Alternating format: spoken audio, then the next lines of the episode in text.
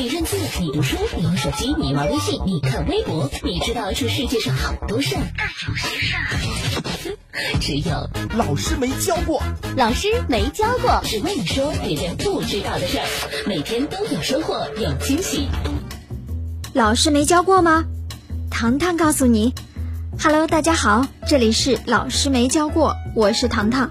今天呢，跟大家来聊一聊夫妻之间的称呼。古代人为何用拙精、贱内、娘子等称呼自己的妻子呢？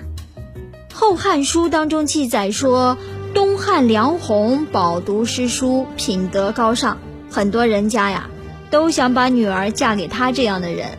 但是梁鸿呢，一直独善其身，在他所住的地方住着一户姓孟的大户人家，家有一女，可是长得不咋地。皮肤黝黑，体态肥胖，已经三十多岁了，还没有成家。媒婆倒也是介绍了一些，可是她就是不嫁。问她原因，原来是想嫁给梁红这样的人。梁红听说这件事，索性下了聘礼，娶了孟家女。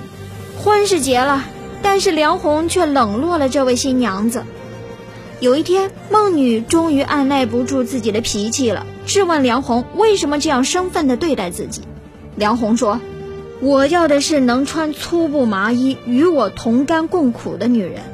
你这身上整天穿着绫罗绸缎，哪像过日子的人？让我有一些后悔娶了你。”孟女一听，从此就穿上了粗布麻衣，安心过日子。后来便有了“举案齐眉”这个成语。对妻子也就有了“金钗不群”的叫法。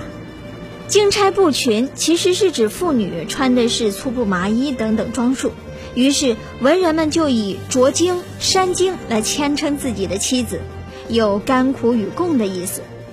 在古代，女子地位向来不比男子，通常呢地位比较低下，因此在对妻子的称呼当中，通常带有这种等级观念。女子婚嫁之后很少出门。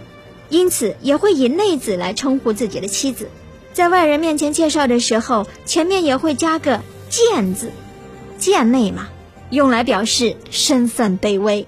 哼哼，好的，这里是老师没教过，我是糖糖，感谢收听，下个时段我们再见。